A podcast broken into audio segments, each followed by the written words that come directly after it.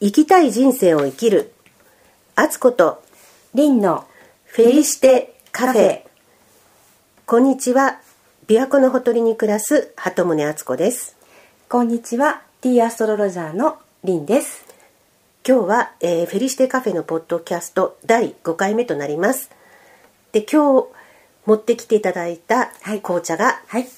フォートナムメイソンになります。はい、あ名前は有名ですね。はい。はいえーロンドンの中心地にある高級雑貨や食材を専門に扱う、えーお店として知られていますがもともとは、えーこのアン女王、えー1707年に、まあ、オープンされたおお店なんですけれどもはい、アン女王の下で働いていた、えーウィリアム・フォートナムと地主のメイソンが組んで始めたお店です。ははい、で今はあの日用品も日用品というかあの雑貨なども扱っていますが、はい。メインは紅茶になっています、はい。とても素敵なお店です。あ高級な感じ今日はこれ、はい。アールグレーはい。なんですね、はい、いい香りで。はい、スイーツは、えーフルーツタルトをご用意しました。はい。あの何種類も持ってきていただいたので、はい。迷った挙句、はい。いちじくと、はい。そして洋梨を選びリンさんと相談の末はい。半分ずつにしました、はい。美味しかったです。2倍楽しめましたね。はい。はい。で今日は、はい。えーとこの9日が獅子座の満月ということでこの満月はどういう満月なんでしょうか？はい。えーまあ、新月満月でいうと満月の時っていうのは、今の自分があることに感謝をし周りにありがとうを伝える満月。はいとなります。周りにありがとうを伝える。はい、最近ちょっと子供に小言ばっかり言ってたので、はい、全然感謝とか伝えてなかったんで今ちょっとぐさっと。来ました。はい。はい。じゃあ何かそのそれに関するエピソードを。あ今あの、えっと、受験生がなので子供が。はい。それであの受験生にもかかわらずあまり勉強してなさそうな気配がすると親としてはイライラするわけですよね。はいでついつい小言が出てしまいましてでもあの前にもお話ししました通り昨年入院したこともありましたから体無理しないようにと思いつつでも朝ね毎日はないですけどちゃんと起きてお弁当作ってあげたり体調のこととか心配したりあもう早く寝た方がいいんじゃないかなとかいろいろ心配してあげてるのになんか勉強してなさそうだなっはい。ていうんでついつい小言を言ってたんですが、はい。あの相変わらずあのこの間お話しした暇集オンシップっていうのを続けてまして週3日その間横になって静かな時間を過ごして、まあ、本を読んだりとかあるいはいろいろ考えたりしするんですけどもその時にふと気づきました。あの、はい。ガミガミ言ったりしてるのをやめなきゃいけないなって自分でも思ってたんですけど、うんはい。結局それって子供の問題じゃなくて自分の問題だったんだなっていうその子供が自分の思う通りにならないからイライラしてしまったんですけれどもあの受験自体は子供の問題で私がどんなに頑張ろうが結果は関係ないので、はい。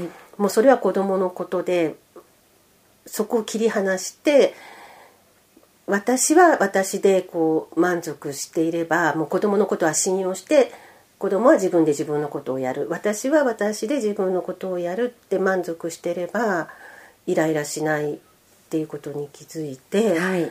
あの子供を思い通りにしたいっていうかコントロールしたいっていうその思いを手放さなければいけないっていう、まあ、それを本は本を読んでいたこともあるんですけれども、はい。つい数日前にそれを実感したところだったのでまさにちょっとあ感謝を伝えなきゃいけないんだなって今ぐさっと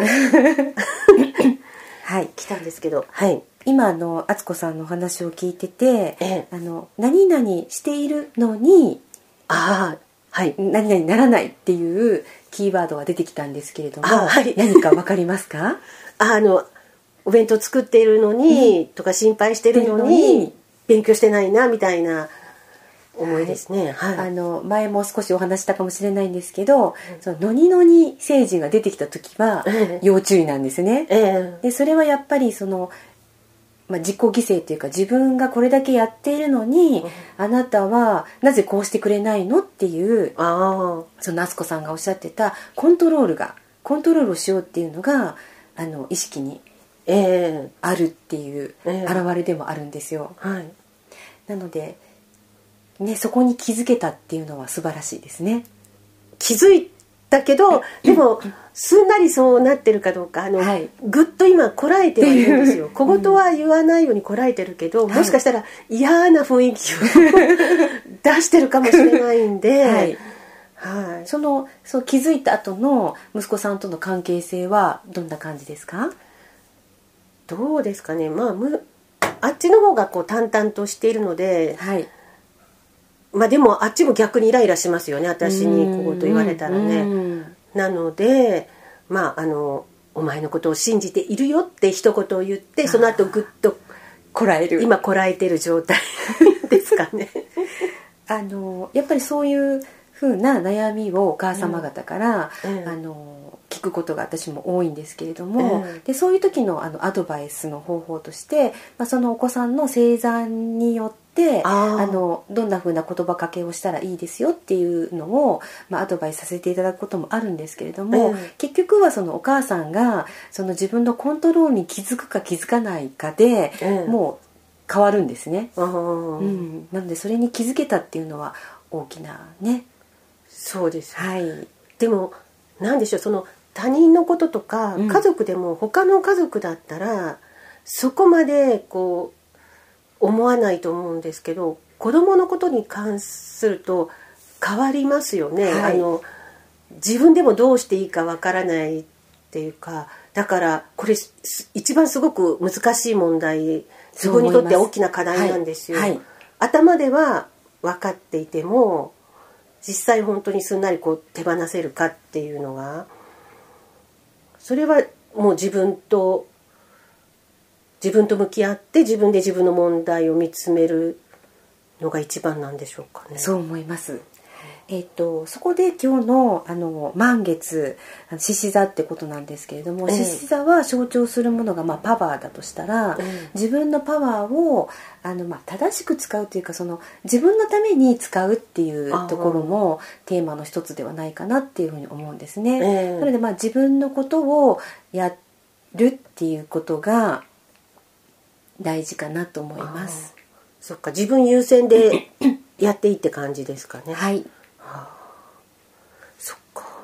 あのお母さんの意識がやっぱり息子さんだったり娘さんだったり子供に 集中するっていうのはそれだけそのお母さんの強いパワーがお子様に行くということなのでそれは悪影響ですよね。悪影響とは言い切れないんですけれども そこにコントロールが入っているとあコントロールされた側はやっぱり窮屈さを感じるそうですよね。かもしれないですよね。期待とか、はいはいいろんなそういう圧力をか、うんうん圧を感じますよね。はい、でそうなると、まあ、黙ってしまうもしくは反発するっていうええエネルギーになってしまうので何かこういい関係性から遠ざかっていくような感じがするんですね。うんで先ほど敦子さんがおっしゃられてたみたいにやっぱり近い身内というか家族が最終的に、あの人間関係のパターンを変えていく、うん。あの大きな要素になると私は思っていて、ええ。やっぱりちょっと離れるあの友人とかあの会社の同僚あの、まあ、上司とか同僚とかっていうのはやっぱりこういろいろ気持ちの変化が出てくると自分で客観視できるようになるんですね。ええ。だけど身近な人っていうのはやっぱり思いが強いのでなかなかそこが難しいんですけれどもええ。敦子さんがそうやってこうね息子さんとの対話を対話というか関わりを通してえ気づきができたっていうのは素晴らしいなと思います。でもこれは多分その、まあ、入院していろいろこう自分を見直したりとか、まあ、本読んだりとか林さんのお話聞いたりとかちょっとずつ今変化の最中みたいな気がしてるんですけども、はいだから最近はあの友達と会った時に前よりもなんか冷静にその友達の問題ではないですけどその彼女例えばある方の言動とか態度とかを見てなんか気づくことがあったりするんですね。それででもそれはその彼女の問題ではなく実は自分の問題でもあったなっていうふうにあの冷静にこう分析してるわけじゃないんですけど、はいその人の問題と思って見てたことが実は自分の問題だなっていう風な見方が、まあ、リンさんの話を伺った影響か、うん。そういうふうにはい。見方ができるようになった気がするんですよね。だから今回も頭ではあのこういうコントロールを手放そうっていうふうに思えるようになった気がするんですけれど、うん。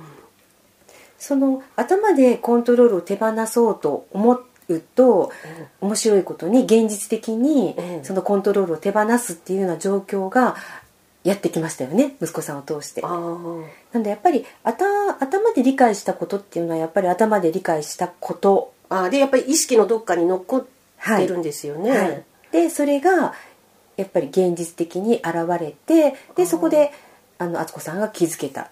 あじゃあその私が例えば友人の言動とか態度で気づいたことっていうのもそれはその友人を通して見せてもらってるというか、まあ、友人が意識してやってるわけじゃないけども私に気づくようにそういうことが起きてるのかもしれないんですよね。はい、そう思うと例えばですよ。例えばですよ。その、まあ、お友達だったりお話しして自分が嫌な気持ちになったとするじゃないですか。うん。であの何もそこにあの気づかなかったら嫌な思いをなんかこう与えた相手って思うかもしれないですよね。もしくは相手を変えたいと思う自分が出てくるかもしれないんですけどそれを今夏子さんみたいに自分の何かテーマとリンクしていないかなっていうふうにあの毎回じゃないですけどなんかピンときた時にうん。自分をこうちょっと振り返ってみると何か気づきがあると思うんですね。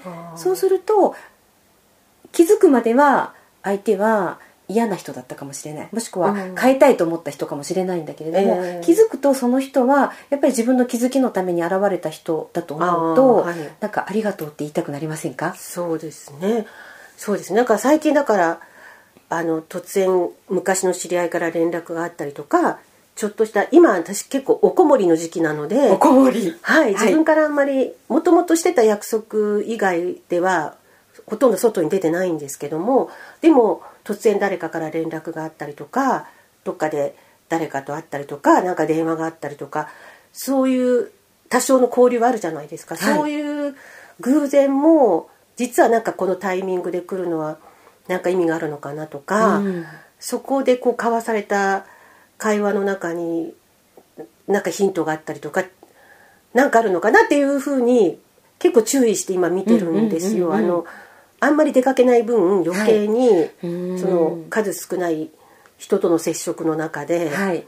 結構気にしてて気にしてっていうか意識すると、うんうんうん気づきとかあのそうですね感感謝というかあよかったなって思える気づきがいっぱいあるような気がしています。はい。あの多分その時間と心の余裕が今敦子さんの中にあるんではないかなっていうふうに思うんですね。ああはい。でそうするとやっぱり心が柔軟になってえくるのでええ。敦子さんが以前ね私敦子さんがあのいろんな世界中のいろんな私が出かけていく時期はもう終わっていて、ええ。世界中の、まあ、お友達だったり関係のある人があの集まってきてくれたらいいななんていうことをおっしゃっていたのを今思い出しました。ああそうですか。そんなことを。はい、はい、なので、まあ、そう思ってたからそうなっているっていうふうにも言えますし、やっぱりそのあの時間自分に対する時間ができてるっていうことがあの実はその自分のパワーが自分のために使われているええっていうことなんですね。うんで自分のパワーが強くなるってことは自分の望んだことを引き寄せるっていうことになりませんかね。ああ無意識でそうなってるんですかね。はい、あじゃあちょっとパワーを強めていかないといけないですかね。はい えパワーを強めていったら、どうなるんですかね。そうなんです。パワーを強めていくと,、ええうんと自信につながりませんか？ああはい。自分の。ええでそれは人が与えてくれた自信じゃなくて自分の内側から湧き起こっていくはい湧き起こってくる自信のように思うんですけれども、ええどうですか？はいその人と比べるとかじゃなくて自分で満たされた感じになるってことですかねはい。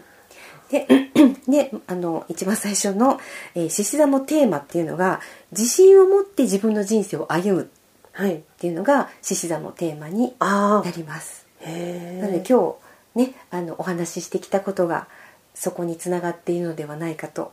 ああちょっといろいろ話してすっきりしたかもはい。コントロールも手放してはい。パワーアップしてはい。自信に満ち溢れるようになりたいと思います でいろいろ引き寄せたいと思はいい。ます、はい。これからの敦子さんが私も楽しみです。はいありがとうございます。はいじゃあ次回はまた新月のはい日に、じゃあよろしくお願いします。はいじゃあ今日はこの辺で終わりにいたします。ありがとうございましたありが。とうございました。